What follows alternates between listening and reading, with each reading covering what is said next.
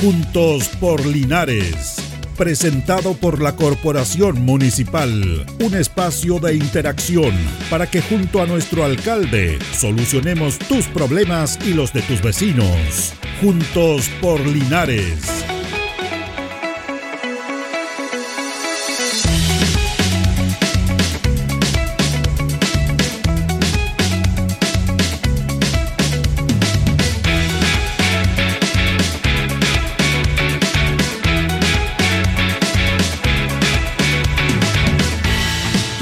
¿Cómo están? Muy buenos días. Buenos días. Gusto saludarlos. Ya estamos listos para comenzar nuestra misión de Juntos por Linares. Como es habitual, los días miércoles nos encontramos acá. Son las 11 de la mañana ya a través de Radio Ancoa y todas nuestras plataformas digitales.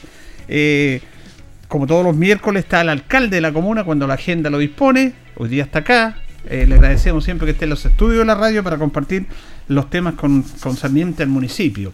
Pero vamos a hacer un tema súper interesante también a través de, lo que nos planteaba el alcalde en relación a, a, querer escuchar voces y sobre todo voces de jóvenes de nuestros colegios municipales, porque también la autoridad puede hacer una política, puede tratar de apoyar en varios aspectos, pero lo importante es escuchar a los jóvenes. Y tenemos que escuchar más a nuestros jóvenes en ese aspecto. Es por eso que el alcalde eh, en esta etapa y en nuestro primer bloque trae invitados, trae dos jóvenes nuestros, estudiantes de nuestros liceos eh, municipales, que lo vamos a compartir, compartir con ellos sus inquietudes, su forma de vivir, cómo está el colegio, qué pasa con situaciones puntuales que está viviendo nuestra sociedad. Así que vamos a hacer en el primer bloque, va a ubicárselo a estos muchachos que están acá y saludamos al alcalde Mario Mesa. ¿Cómo está don Mario? Muy buenos días. Julito, buen día. Carlito Sagurto, buen día. Y buen día a todos y cada uno de los auditores de Radio Ancoa que nos escuchan en el 95.7 del dial en un día miércoles 13 de abril, helado está, un sol maravilloso, pero Fantástico. está, pero fíjese que está helado y, y, ya cambió definitivamente el clima. Cambió el clima, sí. Pero recogiendo sus palabras tal cual usted ya lo expresaba, eh, creo que es relevante que al margen de lo que ocurrió en el último tiempo, eh, se ha visto en redes sociales, en el resto del país, dos años de pandemia, eh, y producto de, las transformaciones y los choques generacionales que se van produciendo eh, en Chile, eh, a veces si los jóvenes se dirigen mal es porque la sociedad lo ha hecho peor para con ellos. Todos fuimos jóvenes, todos, todos, todos, todos. todos. y por lo mismo, a veces la voz de la autoridad es considerada como la voz oficial, sí. pero yo soy un representante de, de, la comunidad. Y creo que es importante también escuchar de primera fuente qué es lo que piensan los jóvenes eh, de su ciudad, de, de, los temas de contingencia nacional, de los temas de contingencia local. Eh, los jóvenes sienten, tienen una mirada distinta, una mirada más crítica y ácida. Eh, es parte de la juventud de ese proceso. un joven que no sea un revolucionario dicen por ahí que no es un joven. Entonces hemos querido invitar el día de hoy a dos jóvenes de nuestra ciudad. Teníamos también invitada a una chica, eh, no pudo venir. Pero eh, tenemos invitado a Ricardo, del establecimiento educacional Liceo Diego Portales, alumno de la carrera técnico en enfermería nivel no superior, sino preescolar. Eh, y también tenemos a Jesús del Liceo Bicentenario Valentín Letelier, dos establecimientos de mucho prestigio en la ciudad y para el Maule Sur. El Liceo Bicentenario Valentín Letelier es sin lugar a dudas eh, el establecimiento científico humanista con mayor prestigio, presencia en la ciudad, dada su matrícula, su historia, su experiencia y lo que fue Valentín Letelier, y el más grande de todo el Maule Sur, como Colegio Científico Humanista. Y por su parte, el Liceo Diego Portales es el liceo técnico profesional también más grande de todo el Maule Sur y por cierto que lo hace de nuestra ciudad. Así que bienvenido Ricardo, bienvenido Jesús a los micrófonos de Radio Encoa junto a don Julio Aguayo. Bueno, que agradecido estar acá muchachos, ¿cómo están bien? Sí, bien, Hola, bien. buenos días. Excelente, Bien. buenos días. Sí. Bueno, quería preguntarle primero para enfocar el tema que sea el alcalde, ¿cómo ven ustedes la sociedad actual? Porque nosotros miramos a los jóvenes, se discrimina, se, se sale más con la violencia de los colegios, pero ¿cómo están viendo esta sociedad y el actuar de ustedes respecto y cómo creen ustedes que lo ve la sociedad ustedes como jóvenes? Eh, Ricardo primero. Bueno, eh, yo lo veo de la manera en que muchas personas ya adultas critican la sociedad de los adolescentes, la, la critican y no logran entender. Eh, se ha visto mucho que hay adolescentes los cuales están sufriendo depresión, tienen problemas en su casa, sus padres eh, se ve que no los apoyan mucho y eso es una petición que yo quería hacer, que sus padres por favor estén más atentos a sus hijos, se logren conectar más con ellos, logren hablar con ellos, logren estar más presentes y, todo eso para que ya el, el, mismo hijo ya pueda confiar en esa persona, pueda confiar en esos padres y ya sea una relación mucho mejor y esa persona pueda estar eh, de una manera mejor, ya no tan depresivo, el padre pueda entenderlo, la sociedad pueda entenderlo, pueda... Eh, básicamente eso, entenderlo. ¿Tú vives con tus dos papás, Ricardo? No. ¿Con uno de ellos? Desafortunadamente no vivo con mis dos papás. Solamente con mi mamá y mis dos hermanos. ¿Hablas de la, desde la experiencia cuando hablas de que los papás estén más atentos? Sí, puedo decir que sí. Eh, afortunadamente ahora igual mis dos papás están súper atentos, súper atentos a mí, se preocupan por mi estudio, me preguntan cada día cómo te fue hoy día, eh, qué tal el liceo, eh, cómo te portaste, cosas así. Afortunada, soy afortunado de, de poder tener eso y básicamente eso, darle, decirle a, todos los padres y madres que me pueden estar escuchando en estos momentos que eh, por favor eh, entiendan a sus hijos, que les crean, tengan confianza en ellos y que puedan comprenderlos también. ¿Y tú Jesús? ¿Cuál es tu mirada respecto a ese tema? En la actualidad me gusta, me gustaría destacar dos valores principales. Yo creo que el respeto y la tolerancia son los valores más importantes en el común vivir de hoy en día. Muchas veces miramos desde una vista externa los problemas que tiene el resto, pero hay que ser lo suficientemente tolerante para entender que el actuar del otro puede ser por diversos motivos. Uno nunca sabe lo que ocurre en la casa de la otra persona.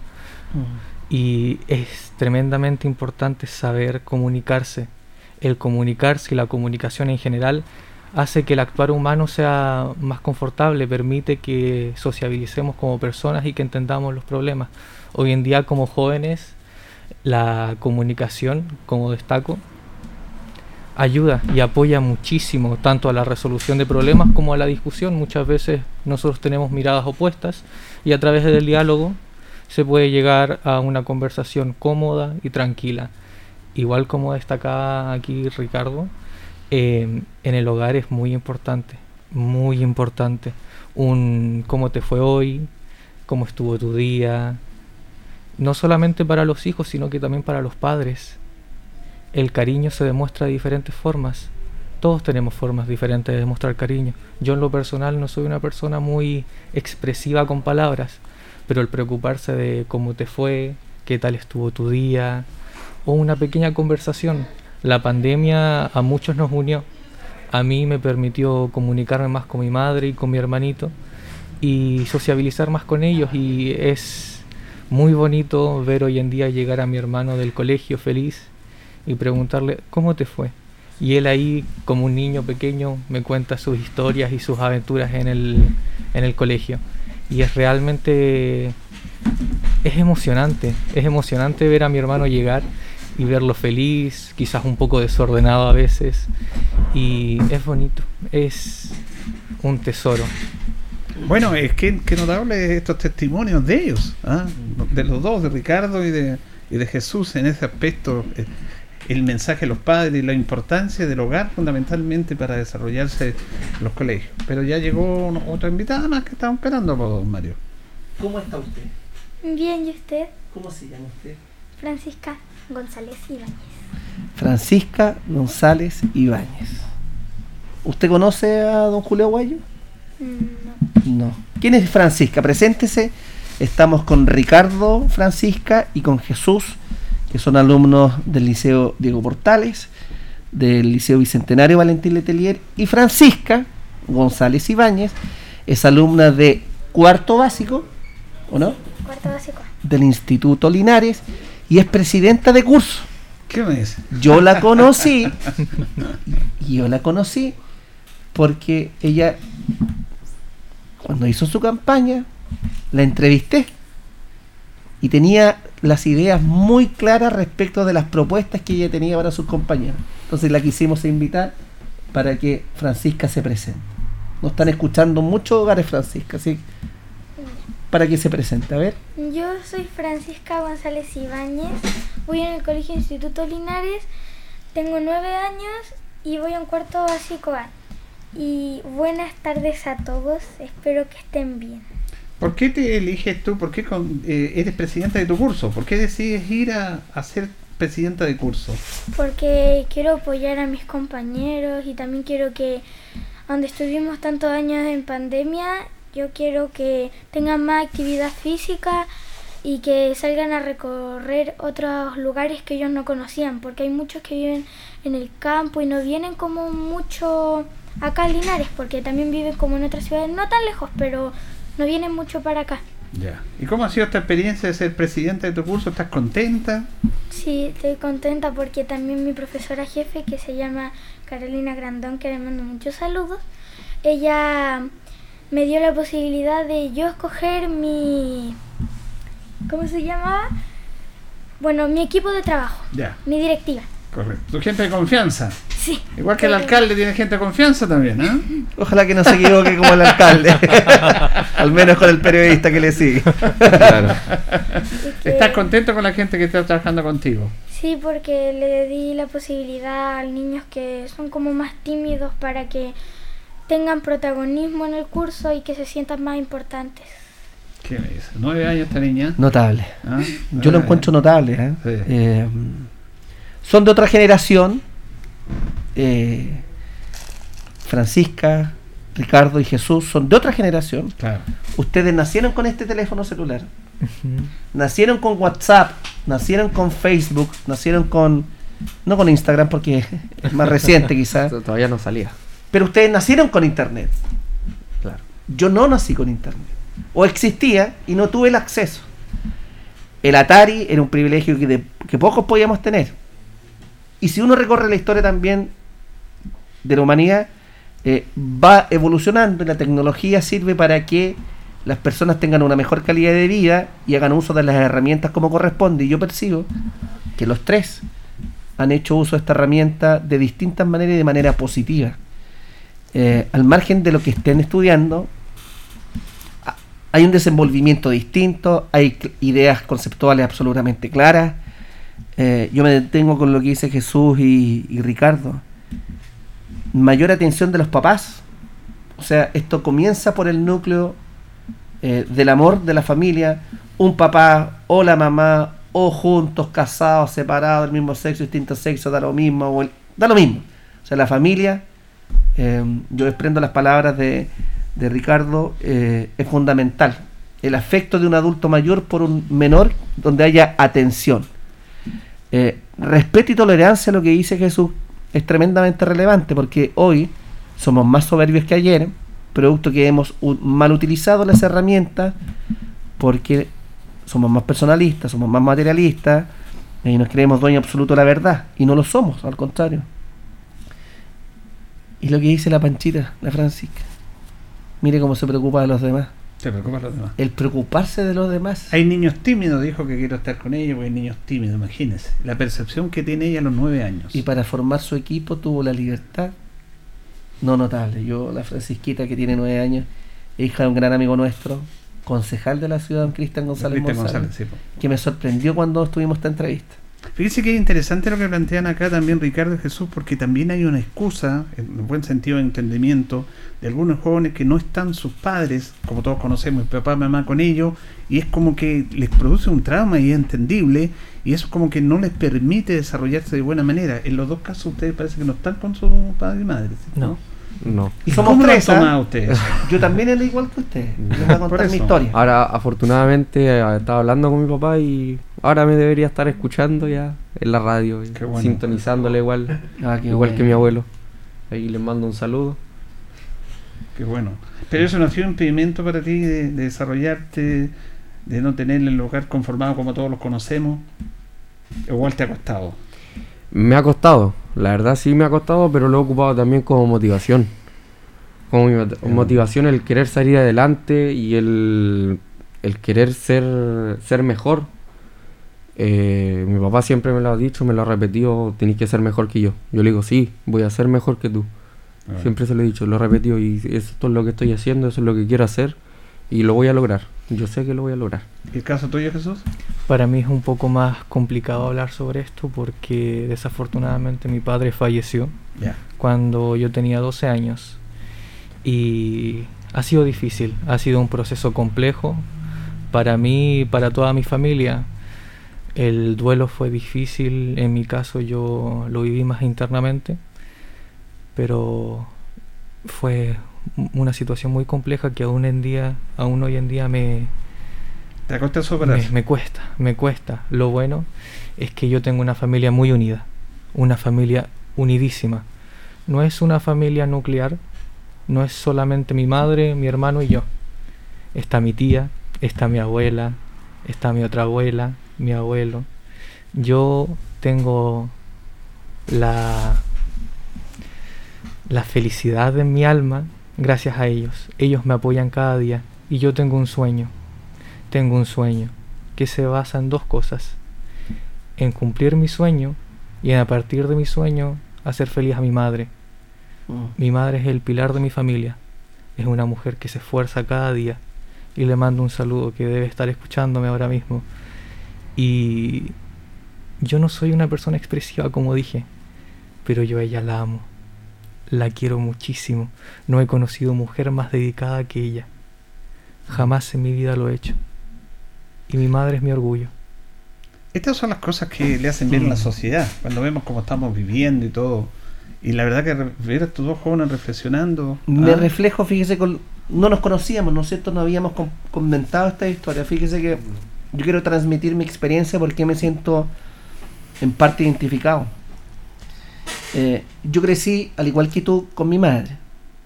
Yo soy hijo no matrimonial, tengo cuatro hermanastras, mi padre biológico eh, tenía una señora, tenía cuatro hijas y son mis hermanas hoy. Y me siento representado porque cuando uno es niño, uno, Ricardo, eh, esa debilidad, y nosotros consideramos que es una debilidad, erróneamente. ¿Y sabes por qué? Porque nos han enseñado, nos han inculcado, por distintos motivos, que la familia perfecta o la familia bien conformada es cuando existe un hombre y una mujer. Y ojalá que estuvieran casados. Pero ese es el consenso que nos, nos han traspasado por décadas y décadas. La familia, Ricardo, yo lo aprendí a entender al final del día, descansa en el amor que tu madre te tenga. Y si tu padre, al igual que el mío, mi padre estaba presente todos los días, pero no era en este concepto de familia perfecta lo que yo entendía, comprendí con el tiempo que todos tenemos una historia distinta y todos tenemos que crecer con esa historia, que nos produce alegrías y nos produce tristeza, pero que al final del día no somos quien para juzgar a la vida.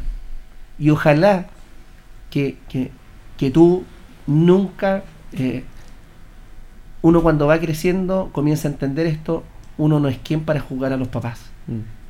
El hecho de que nos hayan concedido y tengamos la vida, basta con el agradecimiento. Eh, esa es mi, mi, mi, mi experiencia y por eso me identifico contigo. Y yo sé que tu padre, está con tu abuelo escuchándote, quizás em, hay, hay culpas que quizás él, él está asumiendo. Y tú vas, a mí me lo dijeron, tú vas para arriba, Mario, tú vas para arriba, Ricardo, y tu papá ya comienza a estabilizarse con el transcurso de los años y quizás estas culpas que pueda tener o no genere un acercamiento. Y tu deber el día de mañana es intentar que tus hijos sean mejores que tú, como lo más probable tú le prometiste a tu propia vida, vas a ser mejor que tu padre. Y en el caso de Jesús, Yo perdí a mi padre a los 21 años, ya estaba un poco más grande. ¿sí? Pero yo soñaba, yo soñaba en entregarle mi cartón universitario a mi padre. Producto de esta historia de vida que tenía. Claro. Y bueno, y no se, no se produjo esta satisfacción de poder, como tú tienes la satisfacción, tú tienes dos sueños, Ricardo. Cumplir tus propios sueños. Y dentro de esos propios sueños, el segundo sueño es hacer feliz a tu madre. Bueno, mi segundo sueño para mí era hacer feliz a mi padre entregándole este cartón. La vida no me dio la posibilidad, entonces yo hoy comprendo que hay que vivirla como viene eh, y estas penas eh, y, y estos sentimientos que uno tiene los tienen muchos jóvenes, muchas personas, porque todos tenemos una historia distinta y nadie, nadie le resulta fácil la vida, porque la vida está hecha con penas, con alegría.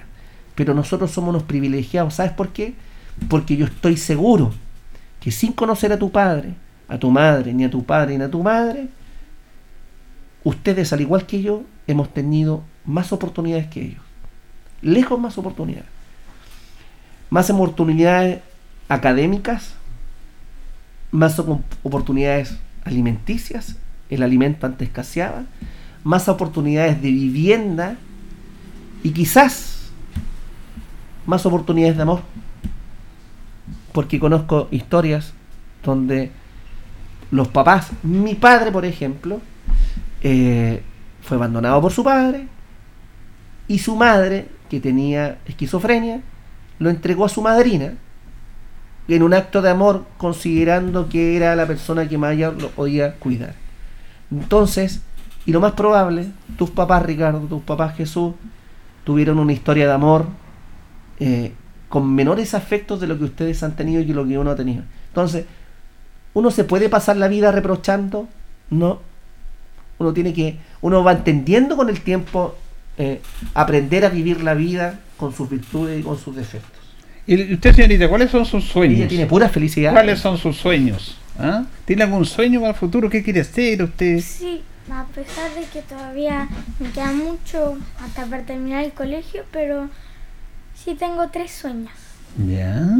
Mis tres sueños serían, primero, que cuando mis hermanas crezcan y yo también, mi único sueño es que nunca ver a una de mis hermanas así como con problemas en la calle. Quiero que tengan un trabajo estable y que cuando vayan a la universidad que les vaya bien y que ojalá que mi hermana ahora que está en primero medio, la más grande, ojalá que cuando le toque ir a la universidad que escoja bien su carrera y que le guste lo que vaya a hacer.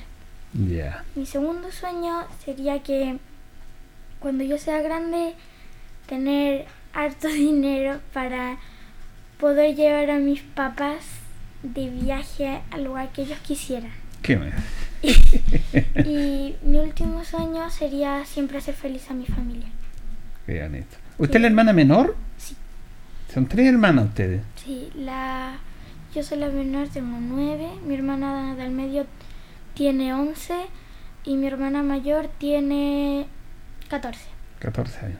Y usted decía a lo mejor para, para su hermana. Que no sufran, que les vaya bien. ¿Ah? ¿Cómo van las notas? Bien, eh, me han entregado las pruebas que he tenido de hartas materias y gracias a Dios todas tienen siete. Gracias a Dios tienen 7. ¿Cómo van las notas, Ricardo? Bien. Promedio. Bien. Eh, el promedio de del año pasado fue 6-7. Pasé con promedio 6-7 a tercero medio. ¿Y tú, Jesús? Eh, bien, bien. Yo el año pasado saqué promedio 7 Perfecto, notable. y segundo también. En primero fue un, el choque de pasar de básica a media, me hizo bajarlo a 6-9. Pero me mantengo, me mantengo esforzándome cada día.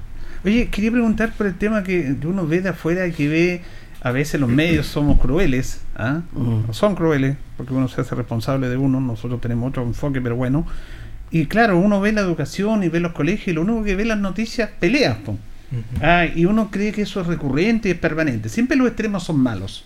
Ningún Siempre. extremo es bueno, ¿cierto? Así es. Eh, tampoco nos queremos quedar porque ustedes son muchachos aquí correctos, pero son muchachos, son jóvenes, se, se enojan y también van a discutir y, no son santos, pero los vemos correctos y todo, pero vemos, vemos todas estas cosas, están así, quieren que nos cuenten la realidad, que están en sus colegios, lo ven, que hay violencia, que hay desacato, que hay falta de respeto, o hay, no es tan así. ¿Cómo, cómo nos podrían explicar ustedes la vivencia propia?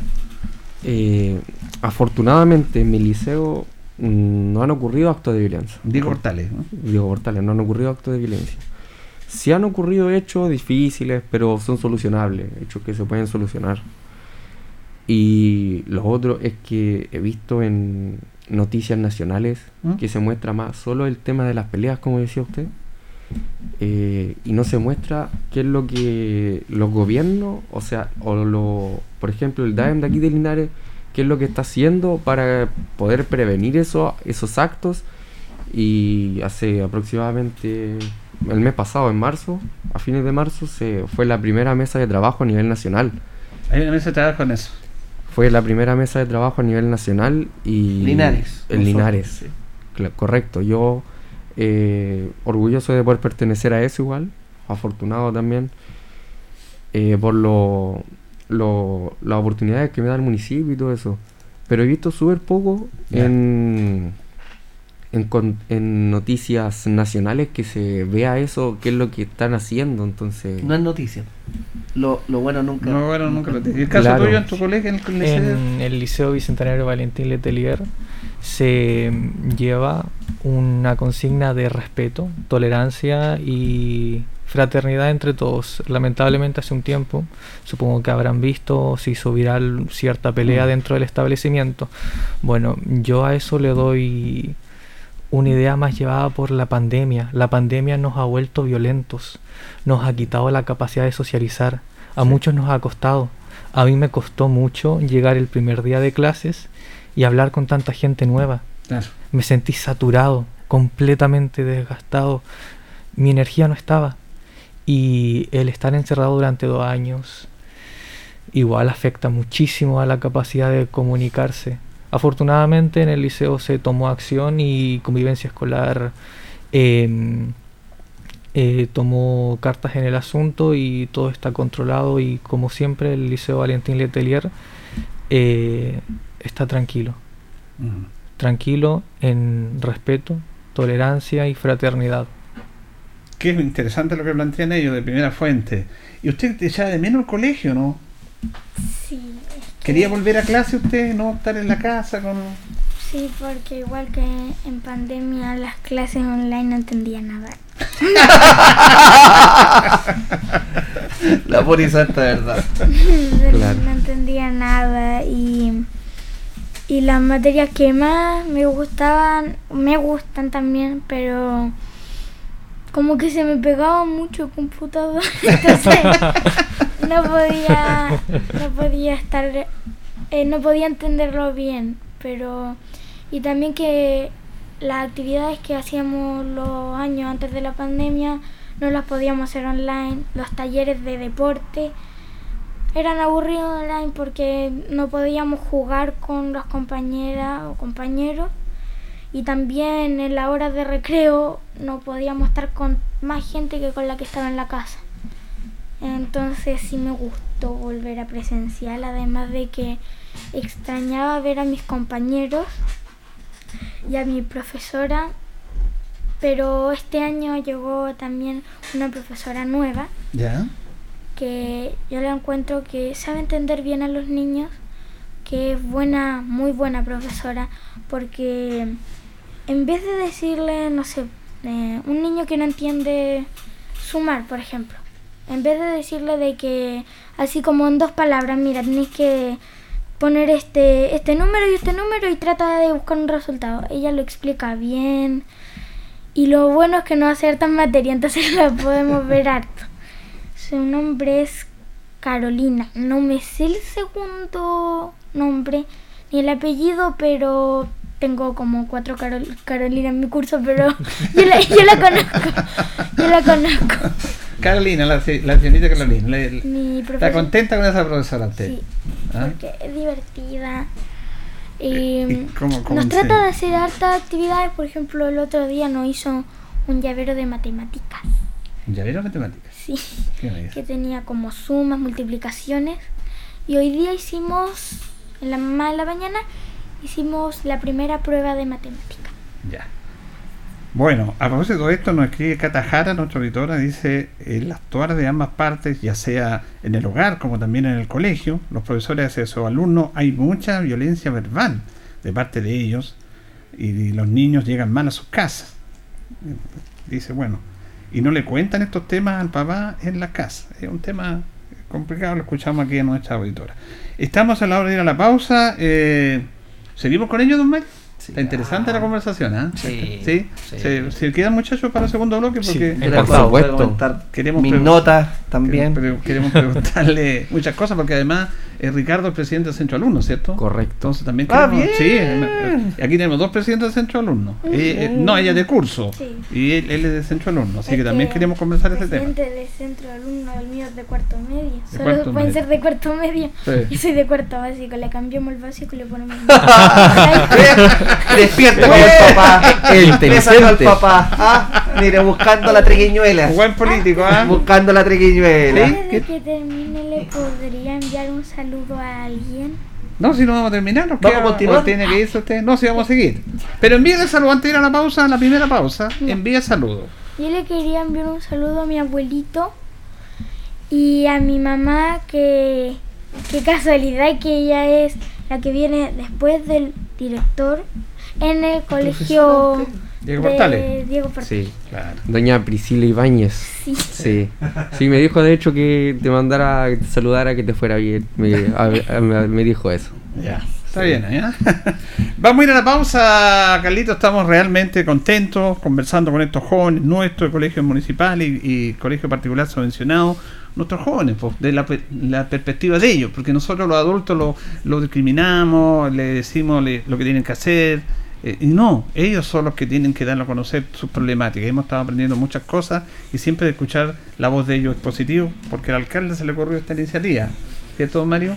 Sí. De invitarlo a este programa municipal. Dijo. lo- sí, Es una iniciativa suya que es bueno escuchar a los muchachos, así que están logrando, están logrando un gran mérito ustedes hoy día aquí, ¿ah?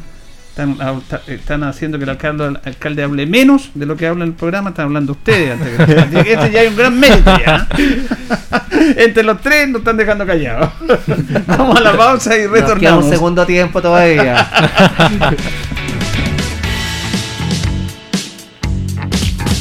La hora en Ancoa es la hora. Las 11 y 33 minutos.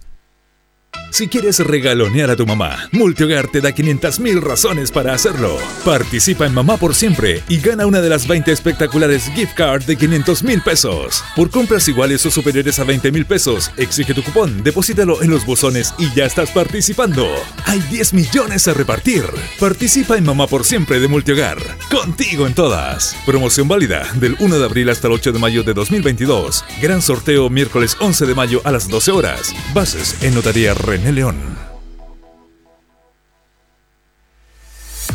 El reporte del clima para abril es despejado, de dudas e inquietudes.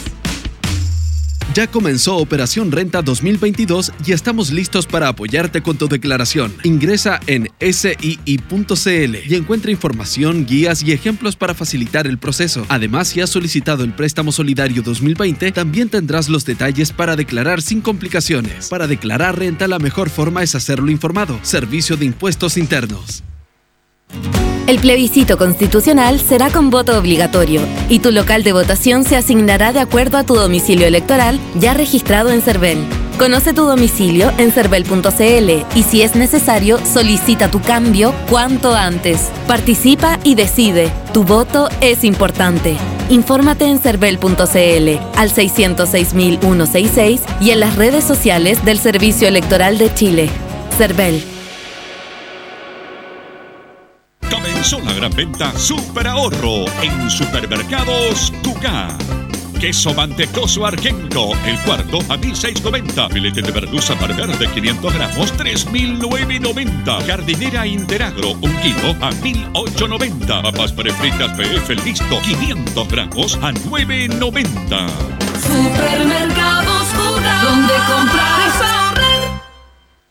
Han sido tiempos difíciles, de incertidumbre, porque las ventas han bajado, hemos tenido miedo y preocupa no saber cuándo las cosas mejorarán. La pandemia nos ha afectado a todos. Me acerqué a Oriencop buscando una solución y mi sorpresa fue enorme. Entendieron de inmediato mi situación y juntos buscamos la mejor alternativa para salir adelante con mi negocio. Reactiva tu negocio con Orienco. Solicita tu crédito microempresas de 14 millones en 48 o 60 cuotas con una tasa súper baja. Orienco, cooperativa de ahorro y crédito. Vivir implica un constante peligro. Escuche, coronavirus, asaltos, incendios, violencia vial y accidentes de tránsito. Salud mental, emergencias, pero el mejor seguro para su vida es el que usted mismo se forja. Adelántese, actúe con responsabilidad, manténgase bien informado. La radio es líder en credibilidad y le acompaña todo el día, todos los días. Archie, Radios del Maule, compromiso de verdad.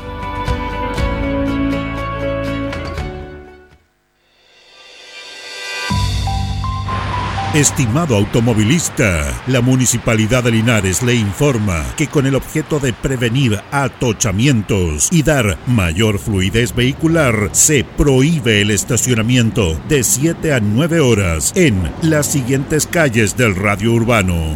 Yungay, San Martín, Freire, O'Higgins, Manuel Rodríguez, Chacabuco, Lautaro, Yumbel, Brasil, desde Avenida Presidente Ibáñez hasta Rengo y Colo Colo, Valentín Letelier, Maipú, Independencia, Kurt Meller, Max Jara, Mario Dueñas y Yerbas Buenas, desde Brasil hasta Yungay. Evite molestias y colabore con el descongestionamiento vehicular. Linares Corporación Municipal, tú nos impulsas.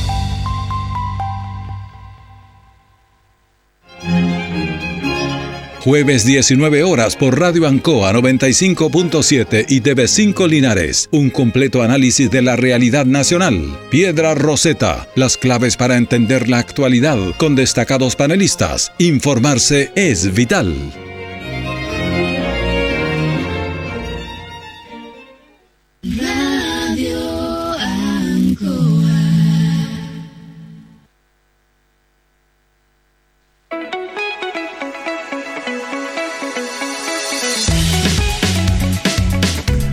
Bien, continuamos, continuamos. Eh, está interesante la conversación con estos chicos, estos muchachos acá de nuestros liceos y del, del Instituto Linares. ¿Usted estudió en el Instituto Linares? Ex don- alumno. Don Mario. Salve Santa Ciudad Cantabria a cantar ese himno Linares. ¿Somos héroes del mañana? ¿Se sabe el himno? vos? No, no me lo sé mucho. Llenos de fe de ilusión. Y en nuestros pesos- pechos arraiga el más noble y patrio amor. Me voy a aprender. No llegará por la vía. Sí, yo fui alumno y al igual que Ricardo, mire, otra, yo no sabía que Ricardo Vamos a comenzar es ese tema. hijo y nieto de eh, dos grandes linarenses a quienes conozco, la familia Suazo, pero que además es dirigente centro alumno. Presidente Centro Alumno, Ricardo. Notable. Yo comencé en sexto básico y me acuerdo tan, tan bien que perdí por un voto. Presidente de curso. Su primera derrota. Y única, parece. Perdí Electoral. Por, no, perdí por un voto, pero se tuvo que volver a repetir la elección. Ah, no, Ah, no, escúchenme. De ahí metí la púa por. No, no, no, no, no, no. Un voto, sí, pero contemos de nuevo los votos. Ya. Se contaron de nuevo los votos.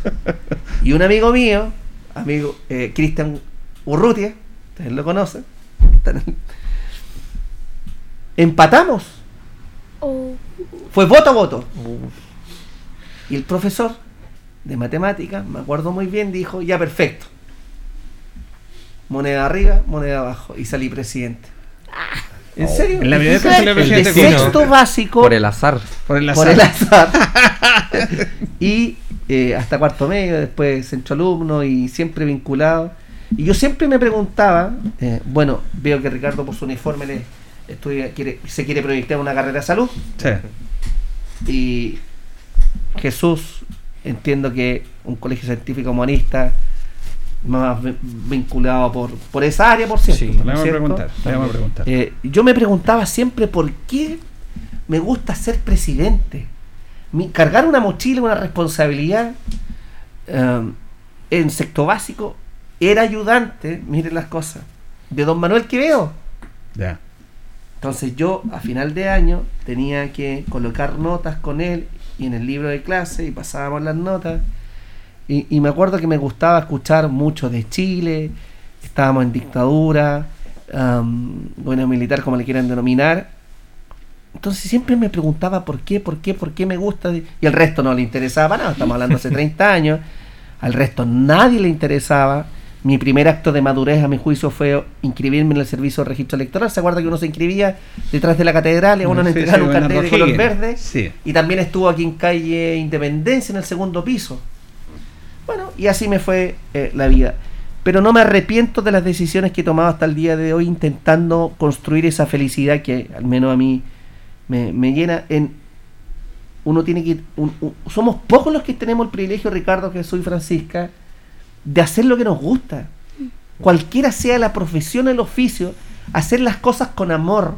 Cuando uno hace las cosas con amor, cuando uno se dedica en cuerpo y alma, el cansancio, el esfuerzo para cumplir los sueños o los objetivos son llevaderos.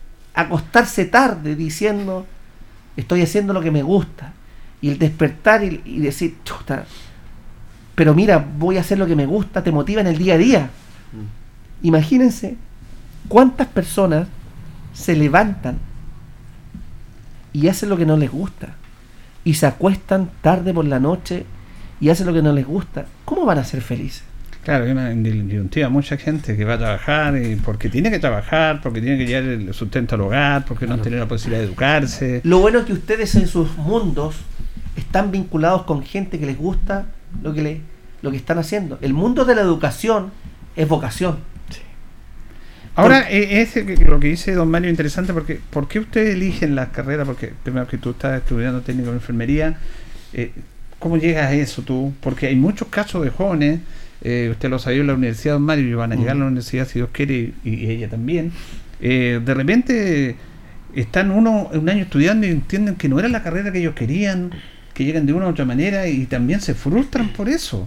Por eso es importante. Ahora yo no sé, la edad que tienen ustedes, tampoco puedes pedirle la madurez qué es lo que quiero para el futuro. Pero ¿cómo lo ven eso ustedes? Yo elegí estudiar técnico en enfermería porque vi el futuro. Lo vi a, futuro, dije, ¿qué sirve más en mi casa? ¿Qué, qué serviría más? ¿En qué, ¿Cuál sería la mejor manera de, de ayudar en mi casa? Eh, ¿qué- ¿Cuál ayuda más? ¿Un enfermero o un chef? Lo vi de, de la manera que un enfermero ayuda más. Porque si ocurre, por ejemplo, alguna, alguna situación, algún golpe, puedo, puedo ayudar, sé qué hacer, estoy preparado. Pero en cambio el chef no. Pero, y de esa manera yo lo vi y ahora quiero después seguir a la universidad, obviamente, especializarme en la carrera de enfermero Perfecto. y trabajar en enfermero y seguir estudiando después en especializarme en muchas cosas más y seguir así. Claro, esto de la salud es importante porque tú ayudas a los demás. Claro. Hay profesiones en que te va bien a ti y todo, pero en esta profesión tú estás ayudando. Hay un servicio también de apoyo a la sociedad. Claro. ¿Y el caso tuyo, Jesús, qué quieres estudiar? ¿Lo Yo tienes definido ya? o? Sí, sí. Desde muy pequeño tenía varias ideas. A lo largo de mi vida, cuando iba como en sexto básico, yo quería ser profesor de ciencias o matemáticas, que son el área que me gustan. Después pensé más en algo como arquitectura, porque me gusta dibujar y matemáticas siempre se me ha dado fácil. Pero llegó un punto de mi vida donde me puse a reflexionar. ¿Qué es lo que yo quiero para mi futuro? Y esto está ligado a lo que hablé antes sobre mis sueños. Yo dije que tenía dos. El otro sueño es salvar vidas. Ahí me gustaría estudiar medicina. Tengo que esforzarme mucho. Pero es mi sueño. Es mi sueño y yo voy a hacer lo que tenga que hacer y lo que esté dentro de mis posibilidades para cumplirlo. Me encantaría poder despertarme cada día de mi vida y saber que voy a interactuar con gente. Voy a hablar, voy a poder ayudar, voy a hacer un aporte para la sociedad. Y me encanta. Además, la biología es algo que me llena. Me gusta muchísimo. Yo en mi tiempo libre, de vez en cuando, cuando hago cosas, ordeno, me pongo a escuchar a gente hablando sobre células o cosas por el estilo, me entretiene muchísimo. Y es algo que me llena. Es algo que yo sé que me va a hacer muy feliz al futuro. Y es algo que voy a hacerlo. Voy a... Yo sé que lo voy a hacer. Confío en mis capacidades. Y también confío en todas aquellas, aquellas personas que me han apoyado. Desde profesores, a mi mamá. Todas esas personas maravillosas que han sido parte de mi vida y de mi experiencia. Es muy importante destacar a los profesores. Es muy importante. La vocación de un profesor es extremadamente importante.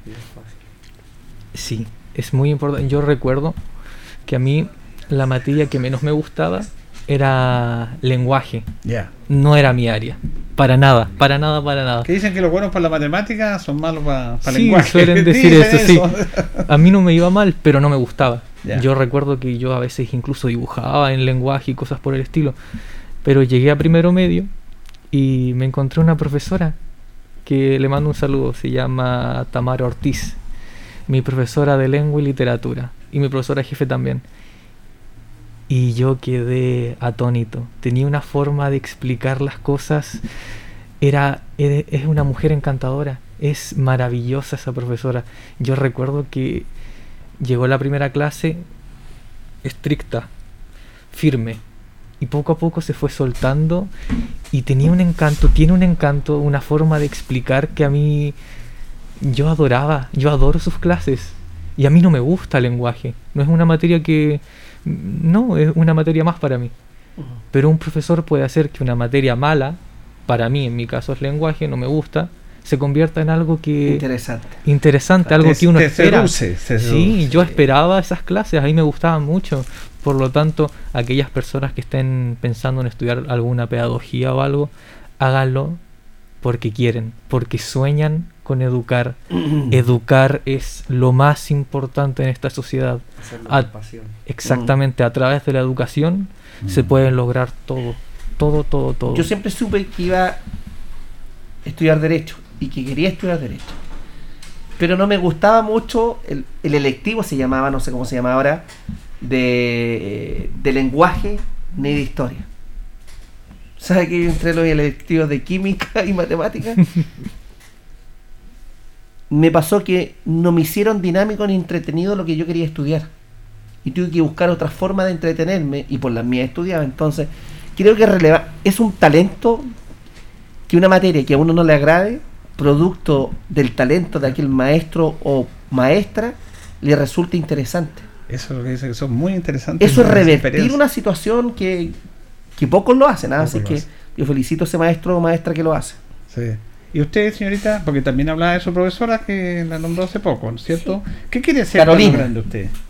Yo siempre, desde chica, así como kinder, que quería, siempre he pensado ser profesora, porque yo pienso en mi mamá y en mi papá, que también fueron profesores.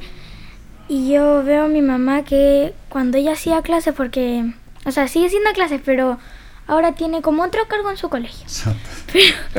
Pero cuando hacía más clases, yo pienso que mi mamá siempre y mi hermana mayor siempre hablaban de que mi mamá siempre la he visto educar con, con amor hacia los niños del colegio. Yo cuando voy para a buscarla y me bajo a decirle mamá, estamos fuera y todo eso, yo la veo, no sé, pues con unos niños y les habla bien y siento que donde ella es buena con ellos, por eso tiene respeto de ellos, porque es buena persona y por eso como que me inspiré esto de, bueno, sigo pequeña, pero ojalá seguir con la misma idea de ser profesora, porque yo también me encantan los niños, que me encanta porque yo tengo una prima y tengo un primito, pero son de, o sea, uno es parte de mamá y el otro es parte de papá, pero me encanta cuando son niños chiquititos, entonces, o sea, tampoco quiero ser como profesora de Ya, pero quiero ser de básica. ya. No quiero ser de media, quiero ser de básica. Pero quiero ser profesora. Y la materia que me está gustando hasta ahora es las do- dos materias que son lenguaje y me está gustando historia. Ya. ¿Qué me dice? Bueno, aquí este, se conjugan en ellos, en ellas, que está recién, y en los muchachos, adolescentes ya, salud y educación. Destacan a los maestros, la importancia de los profesores, ah, que a veces son mal mirados y discriminados, y, y, y va enfocado a la salud, ¿ah? salvar vidas, ayudar personas. ¿ah? Eh, es interesante lo que se plantea. Esta pregunta la hace Carlito, porque yo no, nuestro coordinador nos preguntó por la generación de cristal. Yo no sé qué significa eso, está- a lo mejor está en el lenguaje de ustedes. ¿Qué opina la generación de cristal? ¿Por qué no nos explican eso ustedes, muchachos? Bueno, eh, explicar qué significa generación de cristal es que, por ejemplo, a mí me digan un insulto así como los que decían antes, puede ser, o que algún adulto te pueda responder de una mal manera, que esa persona, ese adolescente se sienta mal, se sienta que lo están atacando demasiado, que se sienta privatizado de su libertad, eh, se puede decir. Eh, como por ejemplo les cuando antes decían antiguamente eh, ay niñita cosas así porque Mm. el, el hombre no quería hacer algo Correcto. o porque por ejemplo el tema de los aros también porque ocupaba un aro ay niñita o ponte vestido o falda cosas así Eh, eso es como básicamente lo sobre lo que se refiere uno con generación de cristal Sí, generación de cristal es un término más acogido por los jóvenes y bastante utilizado en redes sociales.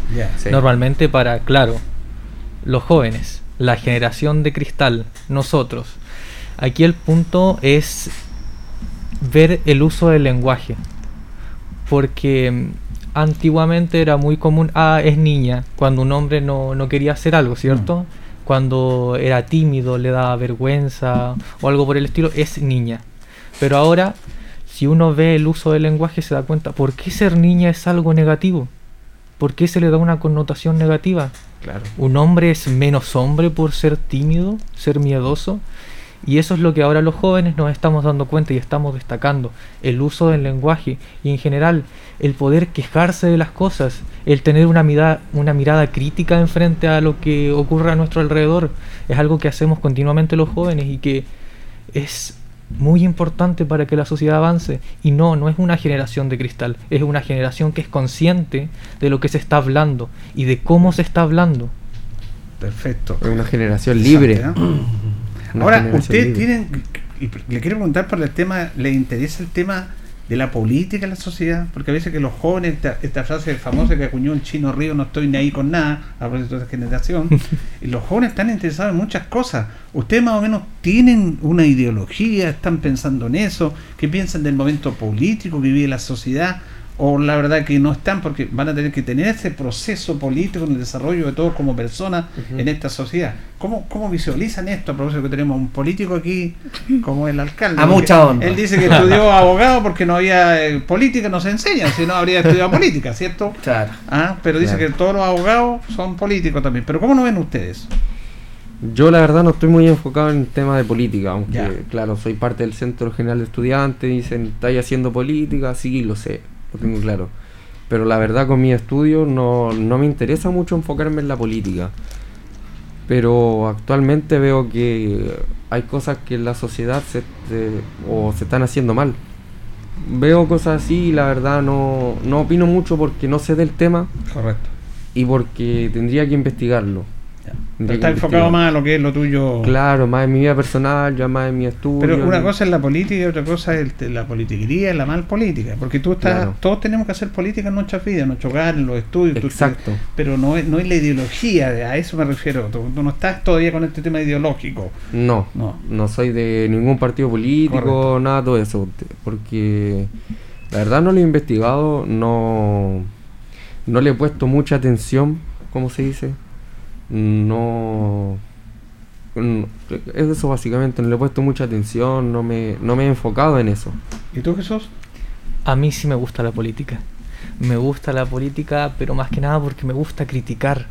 Y no con el mal sentido de la palabra, sino que criticar para ver los mejores aspectos. Ahora, en cuanto a una connotación política, por así decirlo, a mí me cargan los extremos. Ningún extremo es bueno, absolutamente ninguno. Mm. Las personas extremistas a mí no, no me gusta, no considero que no es consciente. ya sea más de un lado centrado más a lo económico o quizás más a lo social. Siempre el punto intermedio es como lo más correcto según yo. Esa es como mi ideología, más tirada al centro, por así decirlo, en palabras simples. Ahora, informarse como ciudadano es muy importante. Es muy importante ser consciente de por quién uno vota. En mi caso, yo voy a poder votar a finales de septiembre.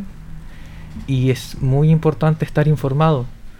Ya más allá de si me gusta o no la política, el ser consciente de lo que ocurre a mi alrededor y de quién me va a representar. Porque el alcalde nos representa a todos los linarenses. Claro. Y hay muchas entidades políticas que nos representan como chilenos, ¿cierto? Entonces eso es un llamado a, mm, a Linares a preocuparse. Porque el típico dicho de da lo mismo quien salga, yo voy a seguir trabajando. No, no. Importa mucho, mucho, mucho. Por eso el ser un ciudadano consciente y responsable es tremendamente importante en la sociedad actual. Bueno, don Mario, ahí estos muchachos realmente. Este es- ya se nos fue el programa rápidamente. ¿ah? Esta fue una idea de don Mario de traer a los jóvenes. Traigamos a los jóvenes, dijo. Hablemos con ellos, que ellos hablen, que ellos se expresen. Yo creo que ha sido una jornada maravillosa, don Mario. ¿ah? Este encuentro, nosotros que estamos ya tirando canas, estamos más en entrada de edad, don Mario todavía es joven. eh, Me ha gustado este, este programa. ¿Cierto? Sí, muy bueno. Una mirada distinta. Distinta. Eh, um, una mirada distinta, lo que no los hace titulares de la verdad de esa mirada que la juventud otorga como mérito. Y, y soy muy respetuoso en lo siguiente. Um, el ser joven es un hecho cronológico de la vida. Usted y yo lo fuimos. Y ustedes, chicos y chicas, van a dejar de ser jóvenes. Y los jóvenes del futuro van a sentir, ojalá que no, que ellos por el hecho de ser jóvenes son titulares de la verdad. Y yo creo que son etapas distintas de la vida. Y en esas etapas distintas de la vida todos tenemos una obligación de traspasar nuestras experiencias, de caminar la vida y eh, de, de, de entender que todo desde nuestras miradas construimos una sociedad mejor. Pero hay principios que son eh, que traspasan en el tiempo. La familia y el entendimiento, el respeto y la tolerancia. Miren, van a pasar quizás, vendrán jóvenes en 100 años más y quizás hablen los mismos principios. La sociedad será distinta, pero fíjese que van a hablar del el papá o mamá que escuchen, los jóvenes que toleren o se respeten en una sociedad que va a ser mucho más compleja. Y lo mismo la francisquita respecto de preocuparse los demás. Vale la pena preocuparse los demás. Vale la pena jugarse por sus sueños, vale la pena jugársela por los demás. Y yo creo que los tres y cientos de jóvenes de Linares y de Chile se la juegan por sus sueños. Se la juegan por sus sueños. Hay que detenerse también a escucharlos, am, porque las conductas de los jóvenes en una etapa de formación responden a múltiples intereses. Si los jóvenes se dirigen mal a la sociedad, en algunas ocasiones, porque estigmatizamos muchas veces a los jóvenes y las categorías son malas. Hablan de la generación de cristal. Eh, o sea, todos los jóvenes que nacieron después del año 2000, en este concepto de cristal, que son frágiles ante la crítica. Sí, pero esa estigmatización, no todos son así. No todos los que nacieron después del año 2000 son, entre comillas, frágiles. Y quienes lo son, lo son porque responden a una, una conducta de sus padres. Si nadie se forma de la nada. Todo comenzó alguna vez. Em, pero les deseo, Jesús, Ricardo y Francisquita, que les vaya muy bien, que sigan siendo buenos alumnos. La nota es una fotografía del momento, del momento, lo importante es continuar construyendo sus sueños. Gracias por compartir estos micrófonos de Radio Encoa, em, por escucharlos. Yo intento preguntar siempre a jóvenes, eh, consultar sus miradas, cómo es válida la mirada de un no joven desde una perspectiva quizás anónima. Converso con los trabajadores, los voluntarios del, sistema de parquímetros, eh, porque todos somos un mundo en sí mismo.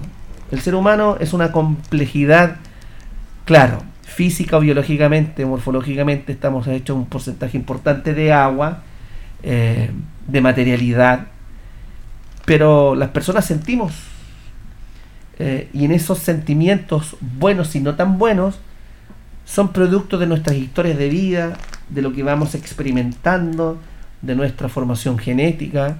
Y cada ser humano es un mundo complejo en sí mismo. Y en ese mundo complejo no podemos pretender que los demás sean como nosotros, en nuestras miradas, podamos construir. Lo importante es no generar consenso, sino comprender, respetar al otro, tolerar al, al otro y no aceptarlo, porque yo creo que cuando uno habla del término aceptación, uno se pone en una situación de privilegio o de preferencia sobre el otro. Eh, no, es que tenemos que aceptar a los demás si no somos quienes para aceptar. Cuando nosotros decimos que estamos aceptando a otro, estamos diciendo que nos acepten. Somos como somos, somos distintos y tenemos que convivir en esa eh, multiplicidad de formas de seres universo. Así que Francisca, Ricardo, Jesús, muchas, muchas gracias y a los auditores de Radio Encoa que nos escucharon el 95.7. Así es, un Mm, saludo antes sí. de terminar. Sí, me gustaría mandar un saludo y agradecer también a don Mario por esta invitación, esta gran invitación. Y mandar un saludo a mi papá, mi mamá, mi abuelo. Agradecerles también. ¿Algún compañero, compañera? Algún... Y al liceo en general, Al a los profesores y a todos. Me dijeron, de hecho, mándame un saludo. Cuando me dijeron, y yo les dije, bueno, ni un problema. Y les digo, man- les mando un saludo a mi liceo, orgulloso de pertenecer, de pertenecer a él, de poder tener todas estas oportunidades y tener un gran director como, como lo Don es don Patricio. don Patricio ahora ya. Sí. Un 7 con nosotros y siempre atento. Grande, don. Pato. Que te vaya bien, Ricardo. ¿eh? Jesús. ¿algún- Muchas gracias. Eh, bueno, me quiero despedir de todos los presentes y de todas aquellas personas que nos están escuchando en este momento. Me gustaría mandar un saludo a mi madre, que suena repetitivo, pero mi mamita es muy importante para mí. De hecho, ella me estaba hablando recientemente por WhatsApp y me dijo que se había emocionado con lo que yo había dicho y todo eso es verdad, mamá. El sentimiento Te amo. lindo. Yo amo a mi madre. Y también mandar un saludo al Liceo Bicentenario Valentín Letelier Madariaga, a todas aquellas personas que me apoyaron y me siguen escuchando y me dan pie a poder expresar lo que pienso. Que es muy bonito expresar lo que uno piensa respetando al otro. Y eso, muchísimas gracias a todos. Gracias a ustedes, muchachos. ¿Y usted, señorita? ¿A quién le manda saludos para terminar el programa? Tiene el privilegio de terminar el programa usted. A ver, yo le quiero mandar un saludo. Yo ya le mandé un saludo a mis dos abuelitos. Ahora le quiero mandar un saludo a mis dos abuelitas. Una que está en el cielo, pero nos está cuidando. Y ella yo sé que me está escuchando igual, aunque no sea de la radio. pero me está escuchando. ¿Y esa abuelita se llama? Eh, Mafalda. Pero le decimos Mafi. Y mi abuelita Chía. Y también le quiero mandar un saludo de nuevo a mi mamá, a mi papá que está ahí. y también a mi colegio, Instituto Linares, a todos los profesores, a los directores, a todo, todo, absolutamente todo, a mis compañeros y a todos los cursos y que espero que en mi cu- colegio todos este año salgan con buenas notas y más deseos para los que están en media, para mis primos, que les vaya bien, y mi hermano. Bien, gracias. Gracias, Mario. ¿eh?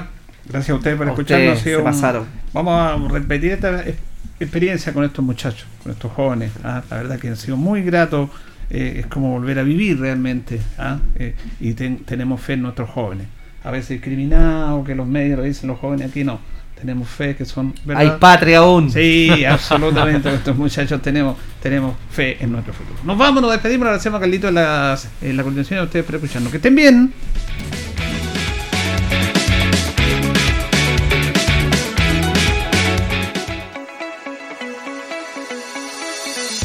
Juntos por Linares fue presentado por la Corporación Municipal.